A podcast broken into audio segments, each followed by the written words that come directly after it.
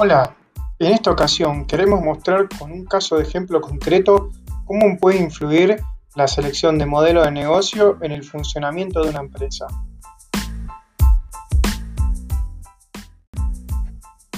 Para avalar nuestra teoría, nos apoyamos en definiciones extraídas del texto del capítulo 7 de Rapid Development Timing Well Software Schedules Pearson Education de Mark Conner.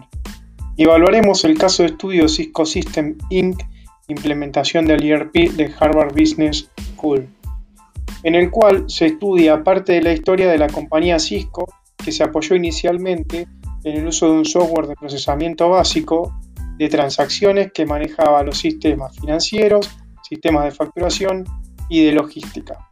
Y este modelo no acompañaba al parecer el crecimiento al que la compañía aspiraba. Basados en este problema, nos centraremos en comprender ¿Qué influencia tuvieron los modelos adoptados por la compañía antes y después de este cambio de estructura necesario?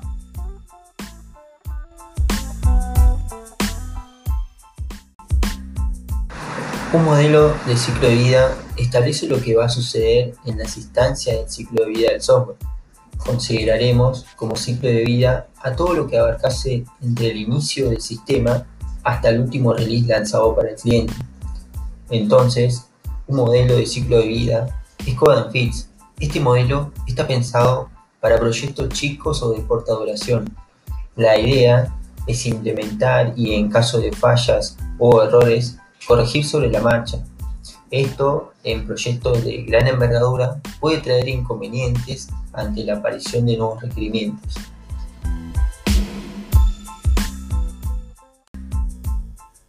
Otro modelo del cual vamos a hablar es el de cascada con sus proyectos, que fue adoptado por Cisco para resolver sus problemas internos.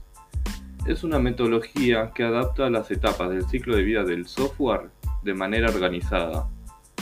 A diferencia de los demás modelos de cascada, sus etapas se dividen para crear subproyectos. Una vez que cada subproyecto es diseñado, codificado y probado, se realiza la prueba integral del sistema completo. De esta manera se logra agilizar y reducir los tiempos. Ahora ustedes dirán, ¿qué decisiones se tomaron mal? Bueno, la realidad es que Cisco utilizaba un método and Fix por no cambiar de modelo en un contexto de prominente crecimiento, intentando mantener su estructura, crecer en clientes y ganancias al mismo tiempo se generaron un problema a la hora de crecer o adaptarse a las nuevas necesidades de la empresa. La metodología que arrastraban los obligaba a la necesidad de instalar parches constantemente que volvieron inestables e inseguros sus sistemas. Y con dificultades para ser escalables. Tuvieron que adoptar otra modalidad, seleccionando personal adecuado, tecnologías diferentes y nuevos proveedores que permitieran llevar a cabo un proyecto de gran envergadura.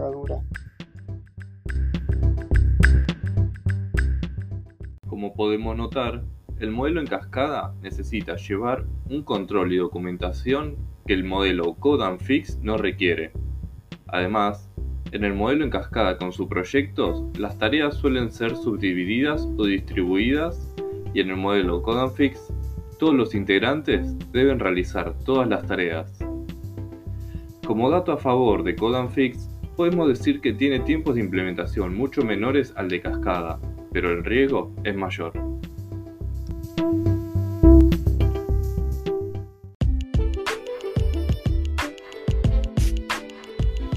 Podríamos decir que el modelo Code Fix funciona mejor en proyectos muy cortos y de tamaño pequeño, donde la documentación de implementación es opcional y no se busca un crecimiento del mismo. Generalmente estos proyectos persiguen un fin específico de poco alcance. El modelo en cascada con sus proyectos, como mencionamos, permite la subdivisión de tareas en simultáneo, por lo que es más útil en proyectos medianos o grandes donde se requiera documentación para reducir riesgos, pero al mismo tiempo que el tiempo de codificación no sea extenso. Para esto se requiere un equipo de profesionales más grande.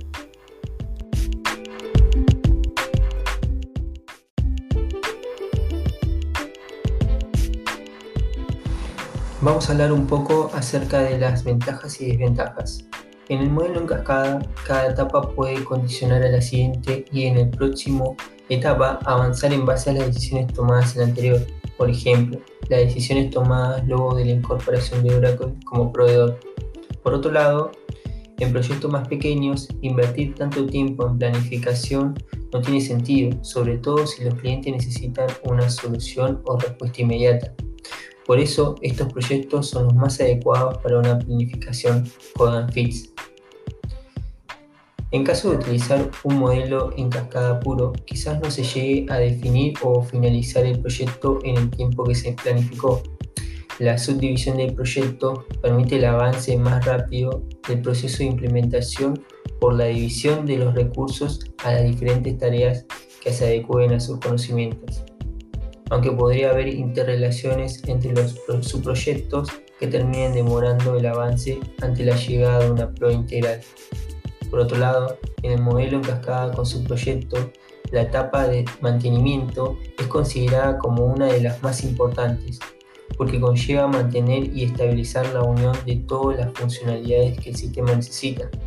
En cambio, en CodeFix, al no tener etapas y al implementar todo junto, no requiere una importante estabilización.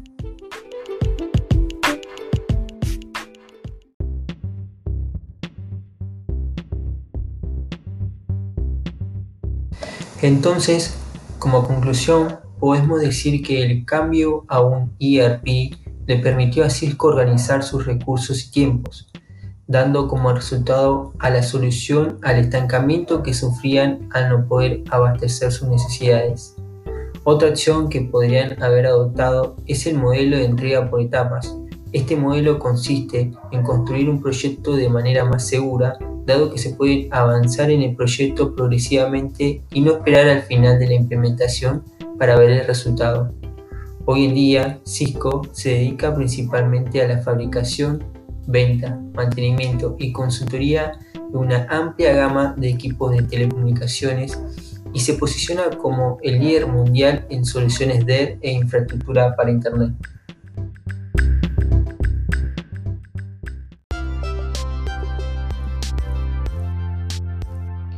Gracias por escucharnos y espero que estos audios te hayan servido para comprender que es muy importante a la hora de decidir qué metodología vamos a utilizar para llevar adelante un proyecto, tener una clara proyección de crecimiento futuro para no estancarnos a la hora de crecer.